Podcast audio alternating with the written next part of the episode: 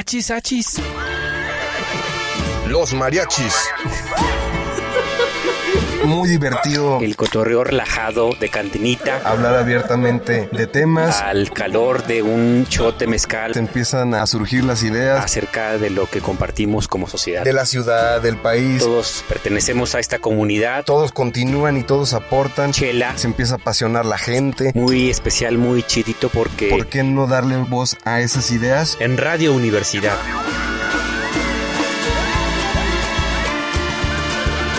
Achis, achis. Los mariachis. Con Chuy Monsiváis. Con Poncho Méndez. 88.5. 91.9 FM en Matehuala.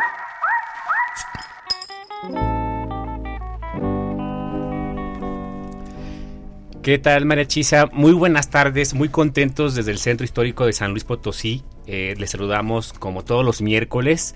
Hoy nuestro amigo Poncho está resguardado en casa porque le dio COVID, así que le mandamos eh, los mejores abrazos. Está bien, está estable. eh, él se vacunó, sus tres dosis las tiene completitas. Entonces, Excelente. Yo creo que le mandamos un, un gran saludo para que se recupere ya que por ahí nos esté escuchando, ¿no? Así es. Y bueno, pues como ya lo habrán escuchado, tenemos al buen René Reta aquí en cabina. ¿Qué onda, René? ¿Cómo andas? Muy bien, Chuy, pues aquí ya regresando a todas las actividades, este, merecidas vacaciones, yo espero que se hayan divertido con el especial que, que les dejamos ahí eh, durante este periodo vacacional, pero bueno, ya estamos de regreso para darle con toda la Oye, mi René, tú ya no regresas a actividades académicas, ¿verdad? Ya eres un profesionista entonces, ¿no? Porque Casi, casi, ya ¿no? casi, casi, pero bueno, pues esperemos que, que de aquí a que me titule, pues ya todo salga mejor. Excelente. Pero bueno, por lo pronto sí ya alumno, ya no soy. Ya no eres. Muy bien, René. Bueno, pues te deseamos lo mejor en esta etapa ya de conclusión de, de tus estudios de comunicación en la universidad. Así que eh, lo mejor para ti. René,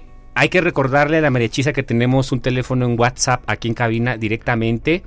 Es el 44 42 04 24 27 para que quienes quieran enviar sus preguntas de la invitada que tenemos el día de hoy es una invitada de lujo. Pero antes de decirles quién es, les mandamos un abrazo, un saludo a quienes nos escuchan en la región altiplano de San Luis Potosí, en la frecuencia universitaria de la Universidad Autónoma de San Luis Potosí, ahí en Matehuala. Como todos los miércoles, nuestros mejores eh, deseos. Y ya ha sido una semana de bastantes lluvias, ¿no, René? Oye, sí, bueno, no, yo- bueno yo, creo que, que, que ayer este se vivió, yo creo que una de las lluvias más intensas y más con el conciertazo, ¿no? Que, que Sí, por ahí toda la banda. Llegó empapadísima. Sí, oye, mi René, pues quiero decirte que hoy en la sección Acá entre nos eh, tendremos eh, la conversación con una joven abogada, joven abogada potosina, Brenda González, para hablar pues de un tema muy complejo, muy delicado para la realidad del estado de San Luis Potosí, para la realidad que atraviesa nuestro país, el tema de desapariciones y el sistema de búsqueda de personas aquí propiamente en el estado de San Luis Potosí. Brenda nos explicará a grandes rasgos justamente eh, las implicaciones en los desafíos al abordar estos tópicos. Así que, pues aprovechando esta breve introducción, Brenda, te damos la bienvenida al programa. Estamos muy contentos, René y yo, toda la marechisa de tenerte en el Bienvenida. Brenda. Muchas gracias por la invitación. Así que ahorita en la sección acá entre nos entramos de lleno, pero por lo pronto René nos vamos directo a los tres shots de la semana. Muy bien, vámonos, Chuy. Pues como ven, nos aventamos el top 3 de noticias. Tres tragos.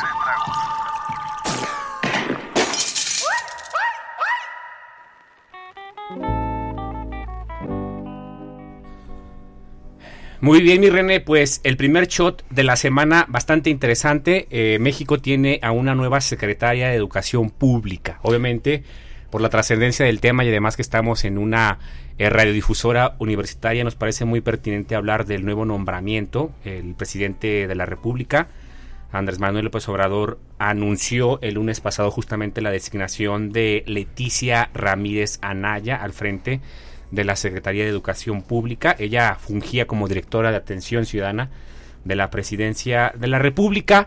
Obviamente un nombramiento polémico, ya sabemos que en el ámbito político las determinaciones de los liderazgos públicos en este país pues son objeto del escrutinio público, particularmente en el caso de la nueva secretaria, pues justamente viene a sustituir también a una polémica secretaria de Educación Pública que fue eh, la maestra Delfina Gómez. Eh, llega esta nueva secretaria justamente porque la anterior secretaria se va de candidata al gobierno del Estado de México.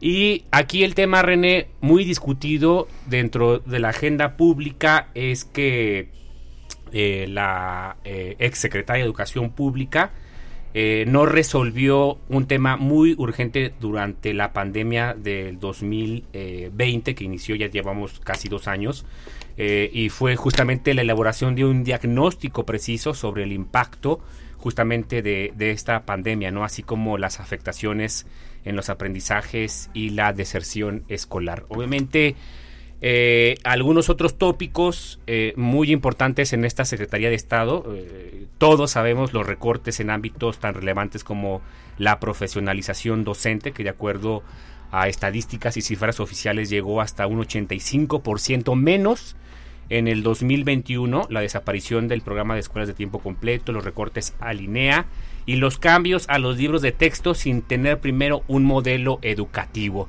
La verdad son temas que se han discutido al interior de la agenda pública, eh, muchos temas pendientes que deja una eh, Secretaría de Estado tan importante como es la educación pública en nuestro país. Este cambio sería el tercero en el sexenio de López Obrador en el eh, es- propiamente en el tema educativo, ¿no? Tuvimos claro. a Esteban Moctezuma Barragán, después a Delfina y ahora a esta nueva eh, secretaria Leticia Ramírez. Leticia Ramírez. Oye, pues la verdad es que deja mucho que desear, eh, bueno, la parte en la cual, pues bueno, no tuvo una predicción correcta con todos estos eh, daños que tuvo eh, con el COVID-19, pero bueno, pues esperemos que, que durante el mandato de Leticia Ramírez Anaya, pues bueno, podamos concretar algunas cosas que quedaron por ahí pendientes Sí, en la bueno, educación del país. Y sobre todo, René, el tema aquí es que seguimos arrastrando eh, deficiencias en nuestro sistema educativo que tiene muchísimas décadas en México.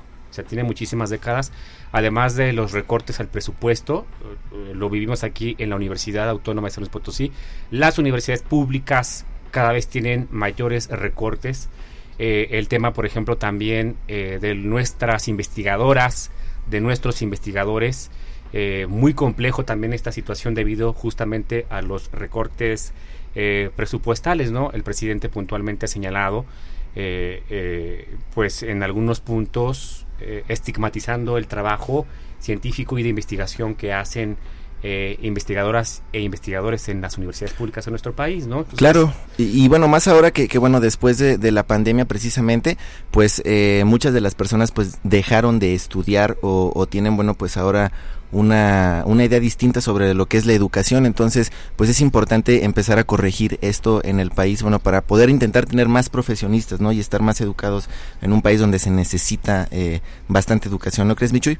Así es, así es, René. Pues mira, eh, para no ahondar tanto en este primer shot, queremos compartir el segundo. eh, pues tiene que ver con un tema del estado de San Luis Potosí. Oye, pues fíjate que, que acaba de fallar el circuito Potosí a dos semanas de ser inaugurado y bueno, pues la lluvia de ayer no nada más este molestó a, los que fueron a la feria, sino también a los que regresaban. Y bueno, te platico que bueno, pues eh, debido a las fuertes lluvias de este miércoles 17 de agosto, eh, a un trabajo mal realizado, eh, es lo que por ahí se ve durante las fotografías que estuvieron compartiendo por la mañana.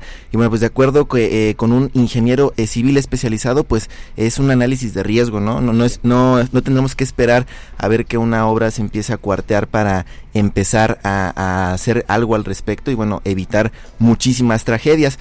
Pero bueno, pues este miércoles el carril izquierdo de un puente ubicado en el recién rehabilitado circuito Potosí, que se encuentra a la altura de la calle León García, pues amaneció hundido luego de una lluvia torrencial que se presentó durante toda la noche.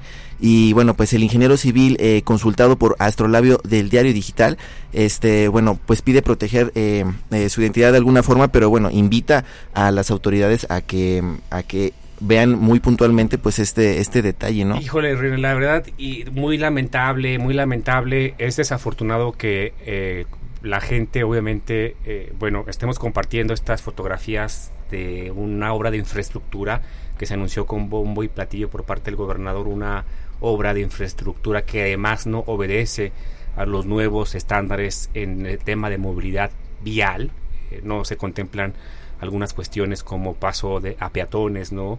Eh, eh, incluso la señalética de los nuevos límites de velocidad que establece la Ley General de Movilidad que se aprobó en mayo de 2022, eh, justamente hace un par de meses. Me parece muy triste, muy lamentable que la indignación que compartimos los ciudadanos es finalmente un recurso público que está mal ejecutado y desafortunado que siguiendo la tradición, las malas prácticas en este país no vaya a haber responsables. ¿sí? Es tristísimo que todos los días tengamos ejemplos clarísimos de ineptitud, de ineficiencia en todos los niveles de gobierno y que desafortunadamente no haya una responsabilidad por parte de la mala ejecución de estas obras. Entonces, yo creo que hay que hacer un llamado a nuestras autoridades. Yo sé que les gusta mucho el tema del de salir en la fotografía para inaugurar y el listón y el confeti y los lobos. Eh, es una temporada obviamente de inauguraciones, pero pues yo creo que hay que ser, la verdad ya no sé qué palabra utilizar, qué adjetivo utilizar, René, porque debiera existir eh, la responsabilidad, eh, el, el- el deber legal y ético de cumplir con todas las reglamentaciones eh, y obviamente que sean obras ejecutadas eh, en donde se implementen materiales de buena calidad, licitaciones transparentes, ¿no? Donde los competidores conozcan justamente los proyectos de infraestructura, pues en donde eh, transitamos todos los potosinos, terrible, afortunadamente no ha habido la pérdida de vidas humanas, pero así han ocurrido bastantes acontecimientos que están relacionados justamente con la mala planeación y la mala ejecución de estas de este tipo de obras públicas. Así es, Michuy. Oye, pero ¿qué te parece si pasamos al tercer shot? Y bueno, también algo que tiene que ver con la movilidad en la ciudad. Y bueno, pues, ¿qué crees? Que se realizó el foro de consulta para la ley de movilidad urbana en San Luis Potosí. Y, y bueno, pues el Congreso del Estado, a través de las Comisiones Unidas de Comunicaciones y Transportes, Seguridad Pública y Prevención y Reinserción Social, eh, bueno, pues y con, con distintas áreas, eh, empezaron a, realizar pues este foro de consulta y, y, pues qué más tenemos en, en este tercer shot. Pues mira, René, la verdad, eh, bueno, eh, buena iniciativa por parte del Congreso del Estado. Ojalá que, como en otros temas, los foros sirvan justamente para recopilar el expertise de algunos académicos, de eh, eh, eh, representantes de la sociedad civil que han estado siguiendo justamente la aprobación de eh, la Ley General de Movilidad Urbana y Seguridad Vial en nuestro país. Ya lo hemos hablado bastante aquí con la Marichisa justamente estos temas. Esperemos que San Luis Potosí tenga pues un marco jurídico que sobrepase los estándares que ha fijado esta ley general de movilidad a nivel nacional.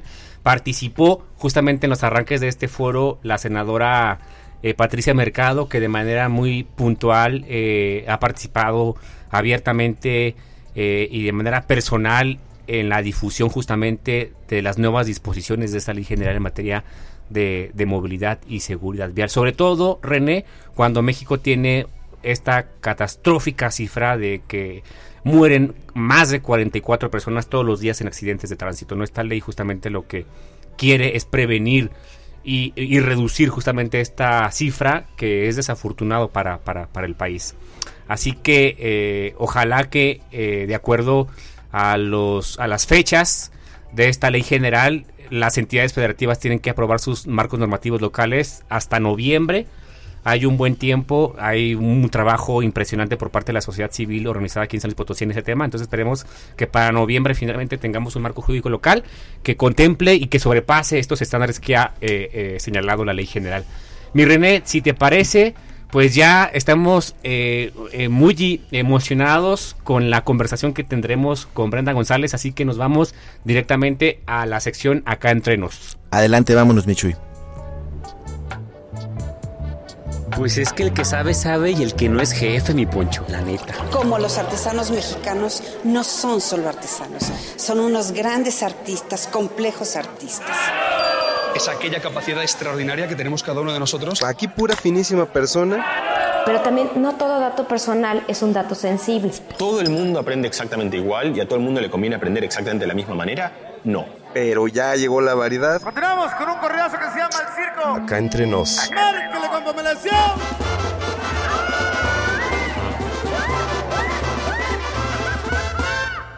Acá entre nos.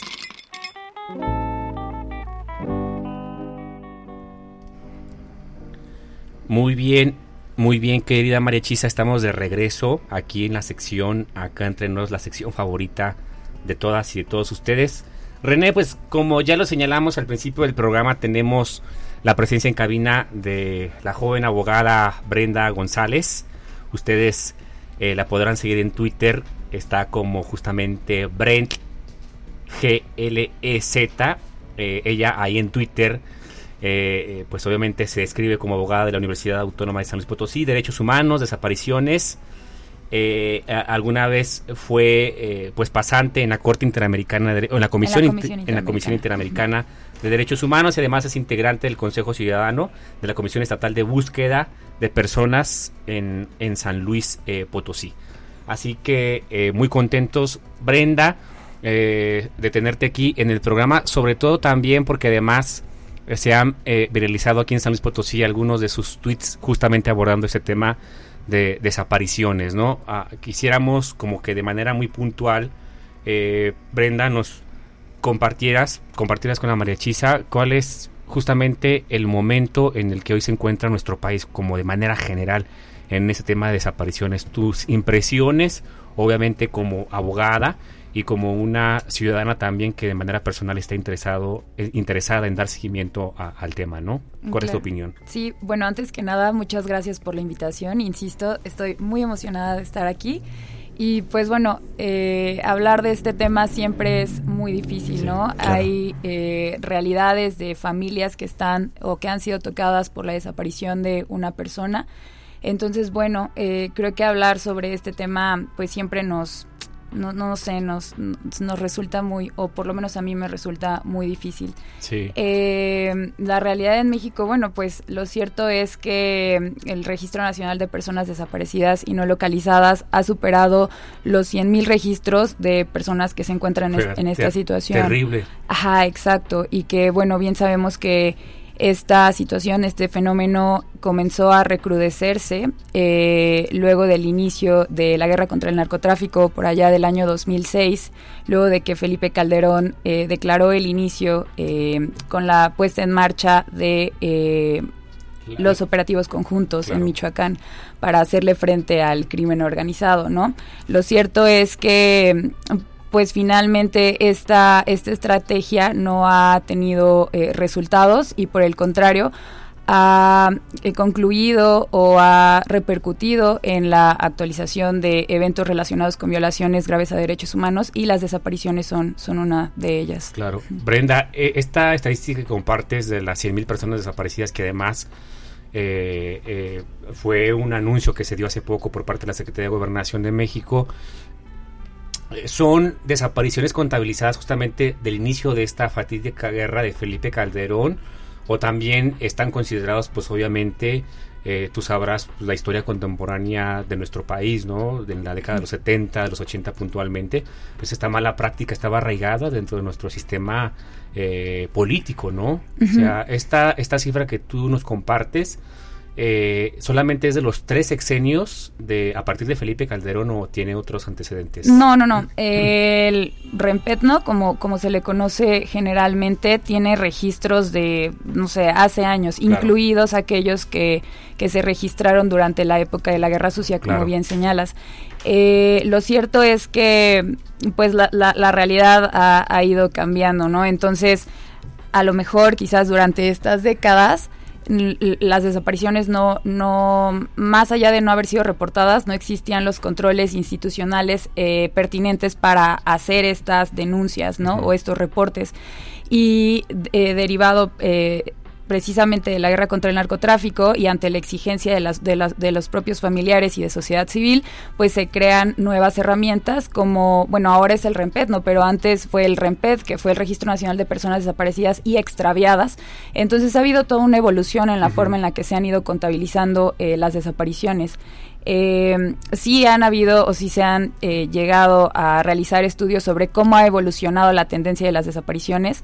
Eh, no sé, por ejemplo, en San Luis Potosí, durante los años 2010, 2012, ocurrieron, pues se reportaron una gran cantidad de desapariciones. posteriormente, durante el sexenio de Peña Nieto, vemos algunas caídas en, las tablas, pero eh, eso no, no, exime o no significa que no hayan habido desapariciones. Y posteriormente, ya con la entrada de Andrés Manuel, vemos nuevamente a lo mejor que, que ha iniciado otra vez, eh, pues sí, como un aumento de, este fenómeno. Eh, Brenda, puntualmente todos sabemos y somos testigos de las violaciones a los derechos humanos que hay en nuestro país, puntualmente de algunos grupos pues muy vulnerables, ¿no? Eh, eh, ¿Qué tan relacionado justamente está este tema de desapariciones con las estadísticas de feminicidio en nuestro país? con eh, el, el, nivel también de violencia que sufren las y los periodistas en nuestro país, ¿no? El tema, por ejemplo, del tráfico de personas también.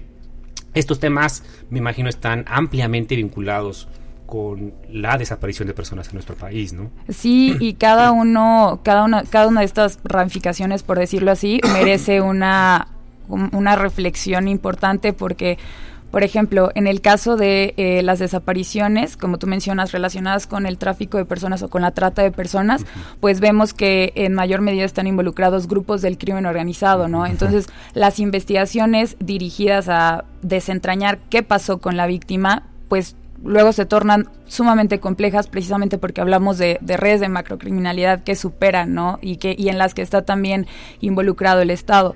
Ahora cuando hablamos, pues sí, como desapariciones de mujeres, podemos ver que hay un componente importante de eh, mujeres que han sido víctimas no solamente de sus parejas, sino que vuelven o se vuelven parte también de, de eh, redes de trata, como ocurre en Estado de México y como ya han reportado periodistas como Lidiet Carrión.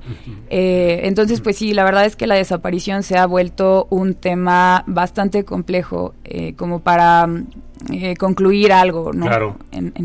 De manera, de manera muy general, Brenda, yo creo que desde la visión de la investigación científica eh, hay ya identificados algunos cárteles como vinculados justamente a la desaparición de personas en nuestro país, ¿no? Quisiera como abordarlo un poco de manera general, si ya hay un diagnóstico claro como de la participación pues desafortunada de estos grupos criminales, ¿no? Si como de manera general hay un consenso eh, en ese tema o todos los grupos criminales en este país tienen pues de manera muy desafortunada alguna, alguna vinculación con el tema de desaparición de personas. Eh, ¿qué, me puedes, ¿Qué nos puedes compartir al respecto, Brenda? Mm, bueno, es una, es una pregunta difícil porque, eh, bueno, sí se han también realizado como algunos esfuerzos para identificar si ciertas desapariciones están relacionadas con el crimen organizado con cárteles en específico, ¿no? Porque también hay que identificar que hablamos, a, veces hablamos de crimen organizado y pensamos en estas grandes bandas, ¿no? ya, ya bien este, identificadas. Y eh, lo cierto es que, pues no siempre es así. A lo mejor a, veces nos referimos únicamente a grupos más pequeños que no tienen el alcance de estos cárteles, ¿no?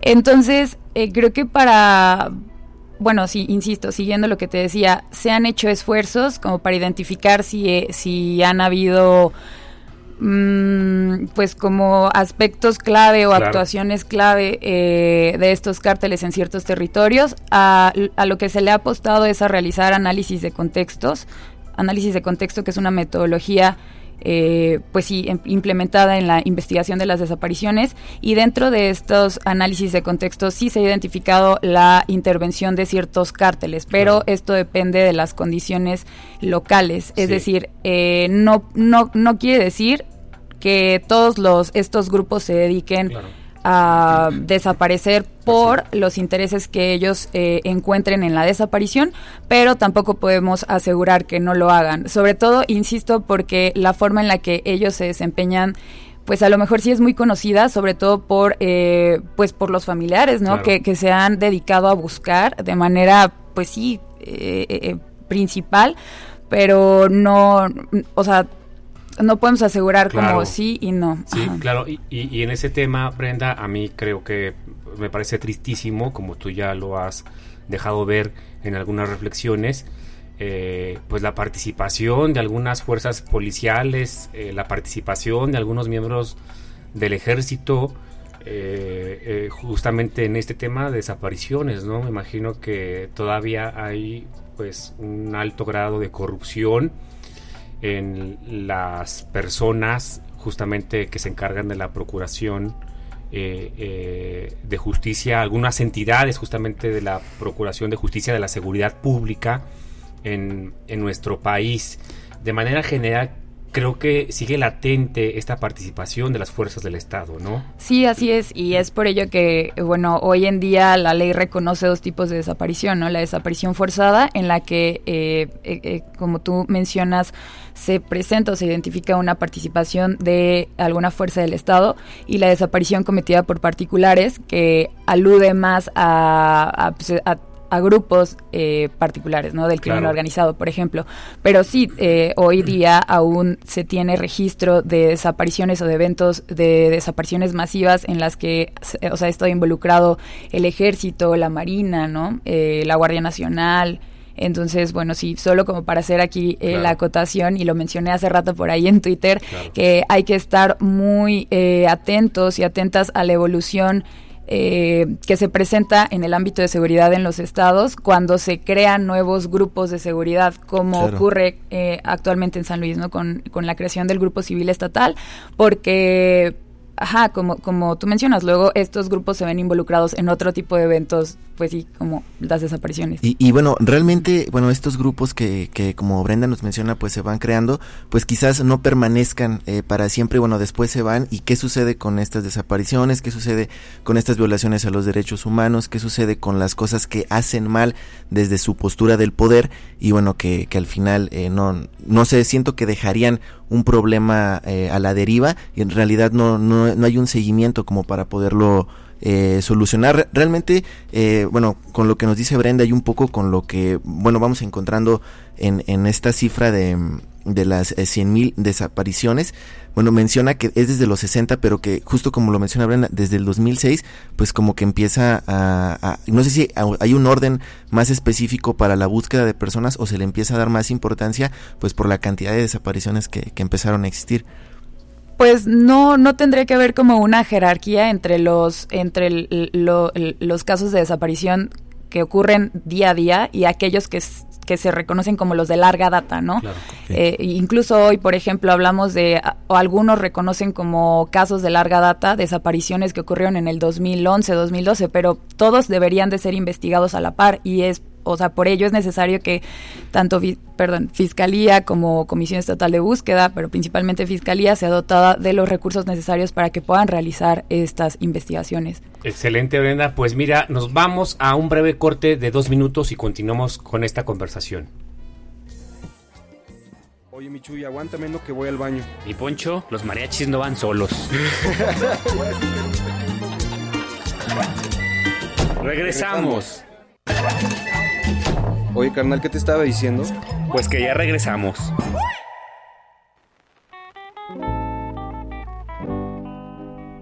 Muy bien, Marichisa, pues estamos de regreso. Mi René, aquí ya sabes, con la invitada que tenemos el día de hoy, nuestra querida Brenda González, hablando justamente del tema de desapariciones y el sistema eh, de búsqueda de personas aquí en San Luis Potosí. Eh, la verdad que eh, estamos teniendo una conversación muy, muy interesante y bastante delicada claro. por lo que implica, ¿no?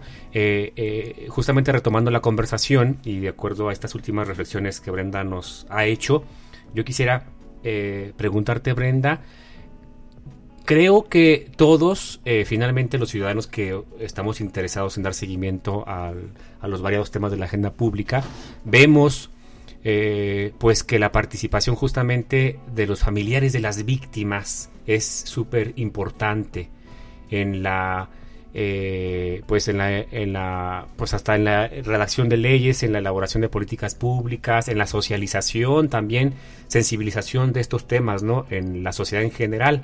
Puntualmente en el tema de desapariciones creo yo que eh, los familiares de las víctimas son los que han aportado muchísima información y han eh, pues ahora sí que especializado también el tema, ¿no? En cuanto a temas como de investigación y de información técnica, ¿no? Sí, la verdad es que ha sido gracias a las familias por por lo que hoy tenemos en México, hablando de la ley general en materia de desaparición, y aquí también en San Luis, hablando de la ley en materia de desaparición local, quienes han impulsado pues la creación de todas estas herramientas. O sea, sí, tal cual como lo mencionas, frente a la ausencia del Estado, eh, ya que pues sí, el Estado ha sido en ciertas ocasiones omiso eh, para realizar eh, pues sí lo que tendrían que hacer en la investigación pues han sido ellas y ellos quienes se han encargado no solamente como pues sí, de las búsquedas, de las búsquedas en campo, de darle seguimiento pues a los actos de investigación que hacen desde fiscalía, de ir a tocar puertas, de moverse en otros estados,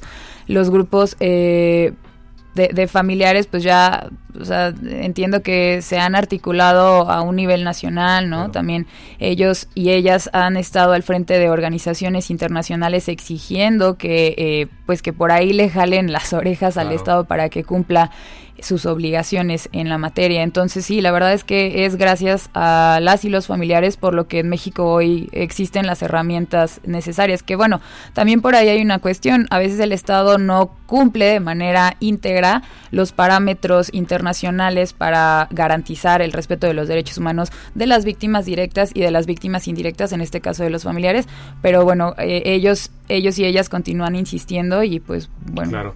E, en este tema puntual de la responsabilidad del Estado, Brenda, ¿cuáles crees tú que sean las tres tareas que al día de hoy sí ha cumplido a cabalidad el Estado y cuáles son las tres tareas apremiantes que definitivamente eh, todas las instituciones, todas las entidades del Estado mexicano tendrían que ponerse a trabajar. Bueno, a lo mejor no tres, de manera dos, tres, cuatro, las que tú creas, eh, para no caer como en este... las que sean necesarias. Las que sean necesarias, ¿no? Pero justamente yo creo que, a ver, en este tema puntual, sí hay una desesperación tremenda, como sociedad la compartimos. Claro. Eh, pero creo que también sería bueno, y desde tu visión también, pues reconocer si ha habido tres acciones al día de hoy que puedan ser justamente aplaudidas para el Estado, ¿no? Ok, bueno, así tal cual como aplaudidas. No, no, pero, bueno. pero, pero bueno, vamos bien, ¿no? Eh, la creación del Centro Nacional de Identificación Humana y la creación de los Centros Regionales de Identificación Humana. San Luis tiene uno ah, actualmente, bueno, está en proceso de, de ejecución, de desarrollo. Por otra parte, la mm, apertura en la implementación del mecanismo extraordinario de identificación forense con la participación de nuevamente de organismos internacionales como Naciones Unidas. Y pues también como, ah, bueno, es que es parte de su obligación, pero bien podrían no hacerlo, eh, darle continuidad al diálogo que tienen, insisto, con organismos internacionales como la Organización de los Estados Americanos, que ha sido desde estos espacios donde las familias han podido em, exponer sus preocupaciones y sus exigencias y entonces el Estado eh, ha retomado esto y pues ha puesto en marcha algunas acciones. Esto, o sea, yo creo que estos dos e, estas dos acciones, el MAIF y los centros de identificación, son... Acciones positivas. acciones positivas, ajá.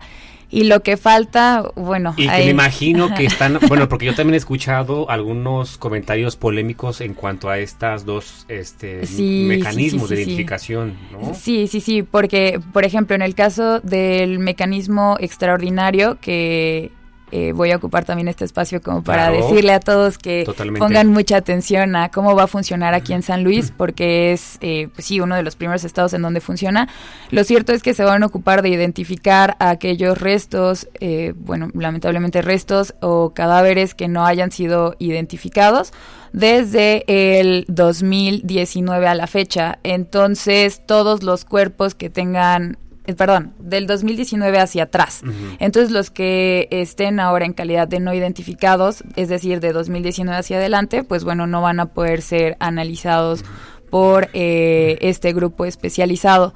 Y también en cuestión del centro, de los centros de identificación, por ahí hay algunas dudas respecto a, a pues cuáles son las metodologías que van a utilizar para identificar pero bueno, yo creo que hay una confianza grande por parte de algunas y algunos familiares, no voy a decir que de todos, porque pues sí, persisten ciertas dudas, pero creo que hay cierta confianza sobre cómo va a funcionar, precisamente porque no, ah, bueno, no, sí, este, pues sí, hay confianza.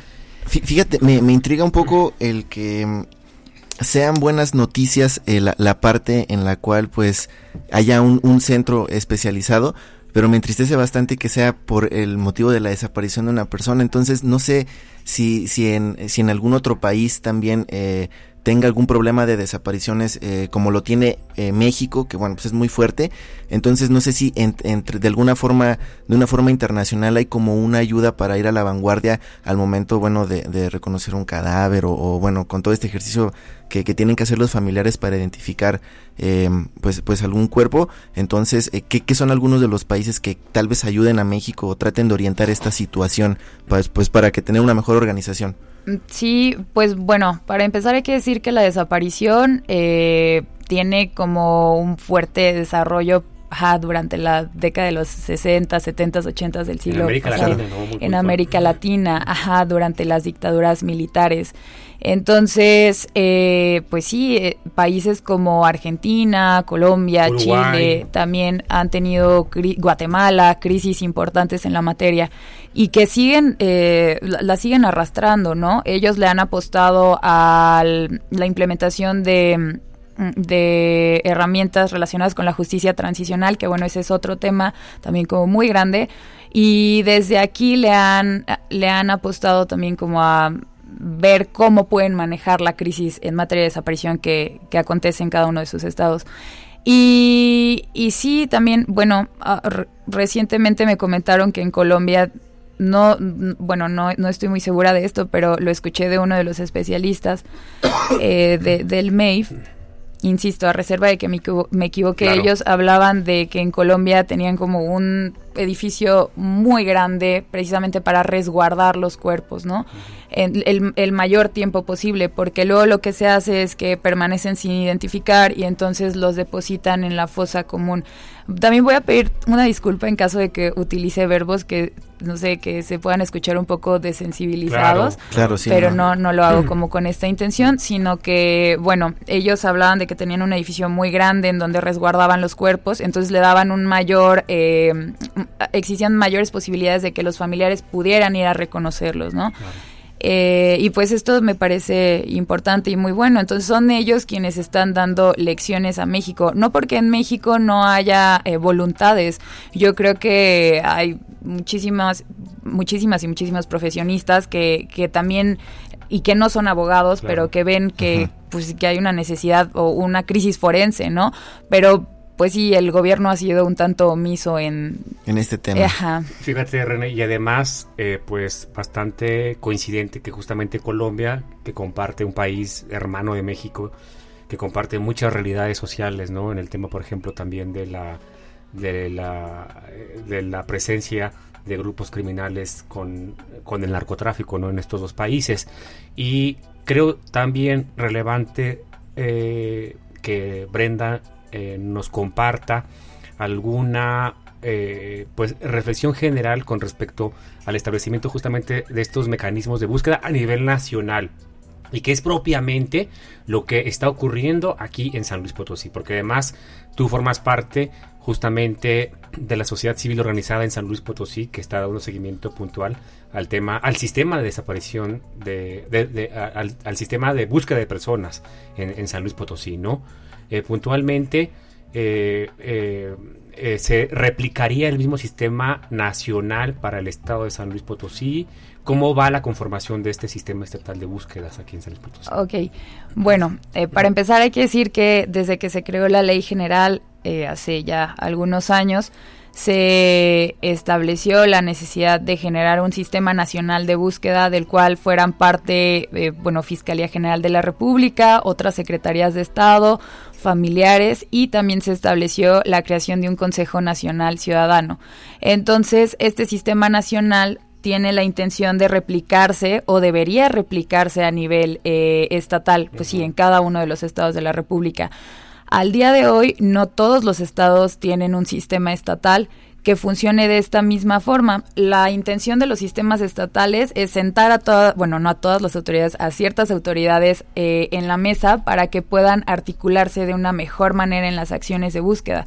Luego lo que pasa es que comisión, pues sí, la Comisión Estatal de Búsqueda tiene una cantidad de actividades por realizar o mandatos de ley, eh, pues sí, amplísimos, ¿no? Y luego tiene por ahí que ayudarse de fiscalía, pero fiscalía a lo mejor no conoce bien o no sabe o no quiere, entonces eh, los sistemas buscan eh, facilitar este tipo de diálogos y también em, facilitar la creación de compromisos o acuerdos entre las instituciones para que, eh, pues sí, tal cual tengan una estrategia estatal y nacional coherente, ¿no? Que todos estén en el mismo, en el, en el mismo entendido. Claro. Y en San Luis, bueno, aún no hay un sistema estatal de búsqueda, se ha comenzado a exigir pues la implementación del mismo, ¿no?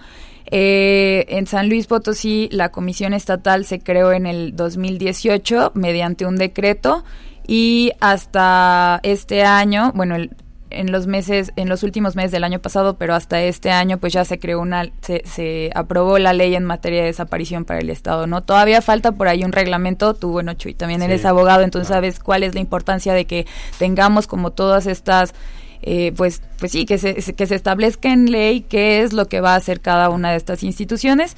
Eh, y bueno, eh, por ahí también está mm, falta que se implemente el sistema estatal de, búsqueda. De manera general, Brenda, ¿cuál es la disposición de las autoridades? ¿Cómo ves?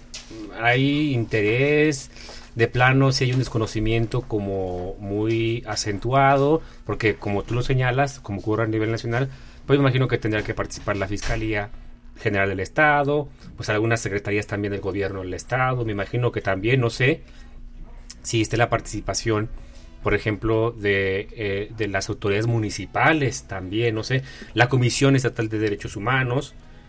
Creo yo que serían como algunas instituciones del Estado de San Luis Potosí que deberían estar como estrechamente eh, trabajando ¿no? en el creación de este sistema estatal de búsquedas. ¿Cómo lo ves tú en términos generales? Pues creo que hay gente muy comprometida al interior de ciertas instituciones, eh, principalmente, bueno, no, yo, yo he trabajado como parte del consejo con eh, quienes se desempeñan en la Comisión Estatal de Búsqueda y a pesar de las itinerancias que se vivieron hace unos meses con los cambios del de, encargado de despacho y luego la designación de titular, ellos continuaron al frente de las búsquedas acompañando a los familiares. Entonces, eh, o sea, sí hay que reconocer que hay gente muy, muy comprometida al interior de ciertas instituciones, eh, pero bueno, todavía falta, ¿no? Yo creo que cuando hablamos de derechos humanos siempre es como concluir diciendo todavía falta y lo cierto es que sí. Cuando hablamos de desapariciones en San Luis sigue siendo un tema, pues no sé, a lo mejor no se habla, no se habla mucho, no se habla con la insistencia con la que se hablan otros temas.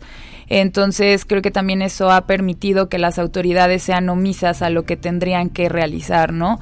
Eh, no voy a señalar como en específico alguna, pero esperemos que ya en este, eh, pues durante este gobierno, por lo menos tengamos ya un sistema estatal de búsqueda, ¿no?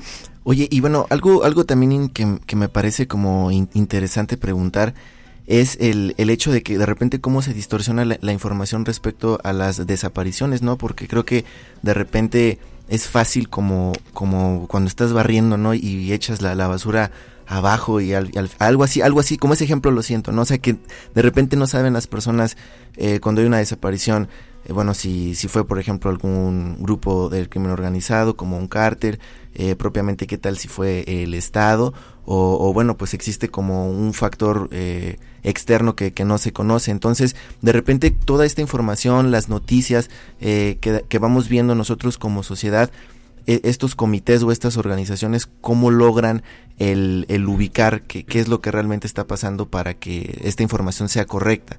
Digamos que, que se pueda buscar a la persona o, o, dar por un camino más acertado y no, y no perderse en todos estos ejemplos o, o como de una forma mediática, eh, perderse con el tema. Mm, creo que tal cual como lo decía hace un momento, la desinformación que hay en torno a las desapariciones y también pues sí, lo machista que es el Estado, por ejemplo, cuando hablamos de casos de desapariciones de mujeres, es, o sea, las autoridades y también ciertos periodistas que no buscan sensibilizarse ni capacitarse en estos temas y en derechos humanos, pues aprovechan estos recovecos para colocar cosas que no son, como tú dices, para distorsionar la información, para revictimizar a la víctima y para criminalizarla en cuando pasa a lo mejor con los jóvenes, jóvenes, ¿no? Para criminalizarlos. Entonces, pues yo creo que bueno, tú ahora me mencionabas la cuestión de un comité, entonces no, perdón, no, entiendo muy bien la pregunta, pero si te refieres a que, bueno, yo te, te contestaré, ¿qué podría hacerse para evitar distorsionar la información? Pues ser muy, o sea, a sociedad civil, a quienes, porque yo entiendo que a lo mejor no todos y todas tienen la posibilidad de meterse a internet o ponerse a buscar qué es lo que tendría que hacerse, ¿no? Pero pues sí ser muy cautelosos en la información que se comparte y sobre todo... Eh, pues ceñirnos a lo que a, lo que publican ciertos medios, ¿no? Ser muy cautelosos también y prudentes sobre a quiénes seguimos o no. Hace un rato platicábamos, pues, ajá, sobre eh, Marcela del Muro, que es una amiga muy querida, eh, Fabiola Rodríguez, también una amiga muy querida, ambas periodistas, y yo yo la sigo a ellas, María Ruiz también, la sigo a ellas y digo, bueno, o sea, sé que la labor de investigación que hay detrás de lo que ellas publican es fuerte, entonces pues la sigo, ¿no? Pero también hay otros periodistas que y medios de comunicación como ocurrió con Azucena ahora con el caso de Devani que aprovechan estas situaciones tan lamentables para posicionarse, ¿no? Para protagonizar. Entonces, pues sí, yo creo que, que eso, hay que ser muy, muy prudentes y cautelosos y no perder de vista que hay familiares que están padeciendo por estas situaciones. Y que finalmente, René, eh, Brenda, son historias. A veces ya hemos caído justamente en este nivel de poca sensibilidad cuando hablamos de cifras, de estadísticas solamente. Pero en este momento actual, creo que también, pues, ojalá hagamos ese esfuerzo para ver que hay historias detrás de esos números, detrás de esas cifras. Y en este tenor, como lo, te lo comenté hace un momento, Brenda, eh, para el caso de San Luis Potosí, ¿cuáles crees tú que serían las tres acciones en el corto plazo que se tendrían que hacer y ejecutar para lograr justamente la consolidación de este sistema estatal de búsqueda de personas? De manera, pues, muy general, ¿no?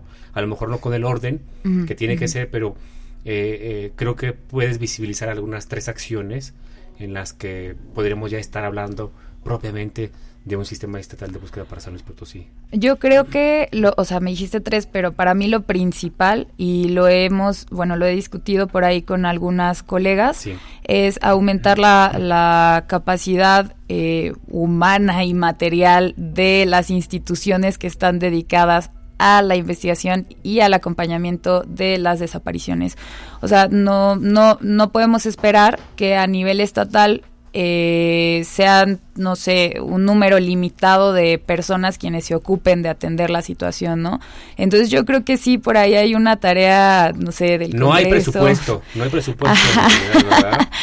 pues por ahí hay uno, pero limitado me parece. Entonces creo que esta sería la, la, la acción principal dotar de, de capacidades a, a, las instituciones para que puedan realizar su trabajo. Porque, o sea, rápidamente también diré que existe una obligación de crear eh, fiscalías especializadas en materia de desaparición, ¿no? En cada uno de los estados y pues no sé, en San Luis hay una unidad de personas desaparecidas que, insisto, atiende y, y, y, ciertos familiares quieren mucho estas personas porque así sean dos, tres, cuatro, se avientan la chambota que es eh, realizar las investigaciones, a pesar de lo que pues a pesar de que no tengan tantas herramientas, ¿no? Entonces yo creo que sería un, o sea, eso es lo principal, tanto para apoyar, no, no solamente como para cumplir las obligaciones que por ley eh, ya, ya tienen, sino pues sí, para facilitarles el trabajo a quienes ya son parte de las instituciones y también para garantizar que se respete eh, de manera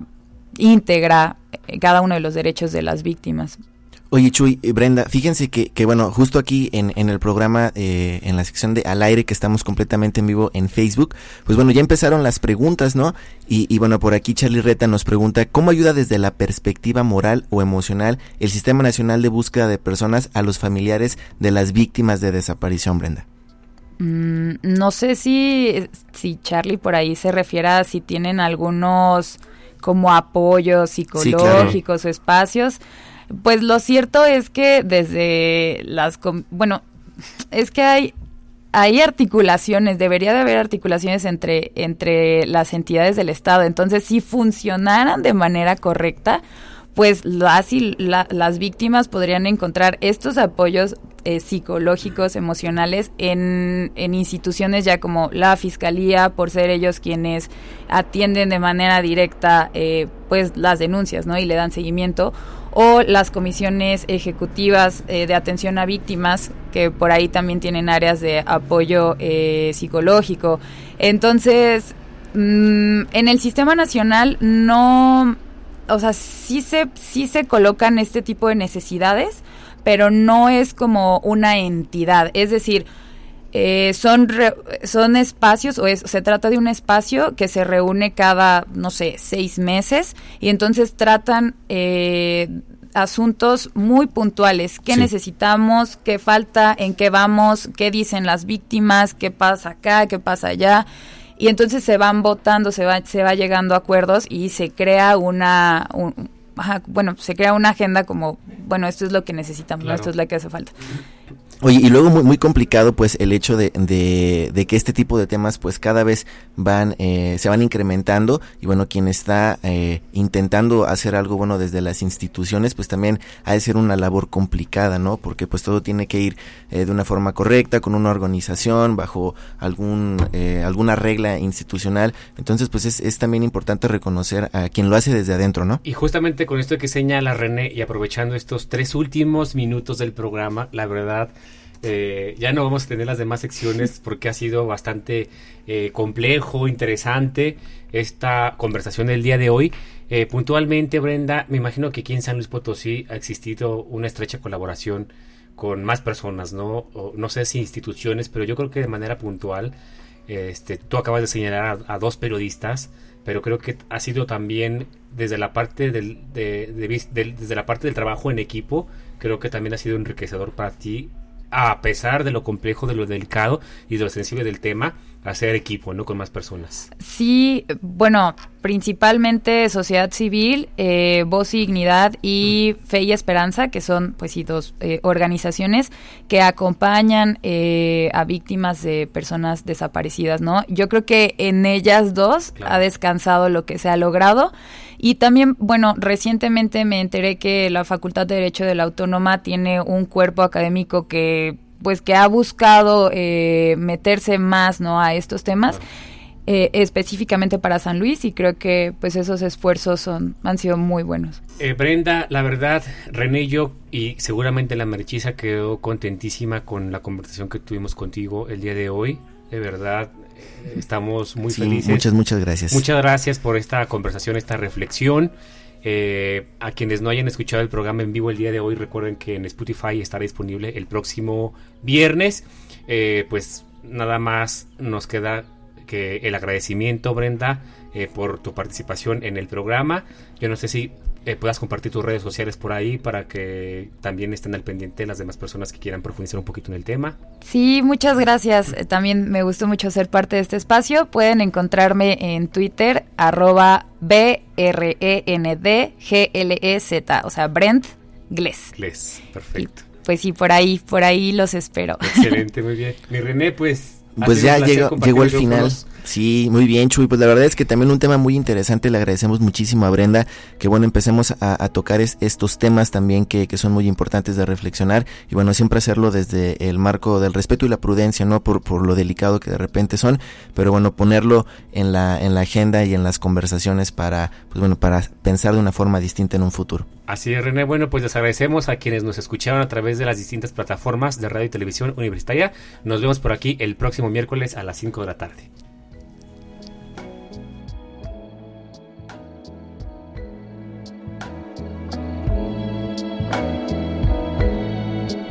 Achis, achis. Los mariachis muy divertido. El cotorreo relajado de cantinita. Hablar abiertamente de temas. Al calor de un chote mezcal. Se empiezan a surgir las ideas. Acerca de lo que compartimos como sociedad. De la ciudad, del país. Todos pertenecemos a esta comunidad. Todos continúan y todos aportan. Chela. Se empieza a apasionar la gente. Muy especial, muy chidito porque... ¿Por qué no darle voz a esas ideas? En Radio Universidad.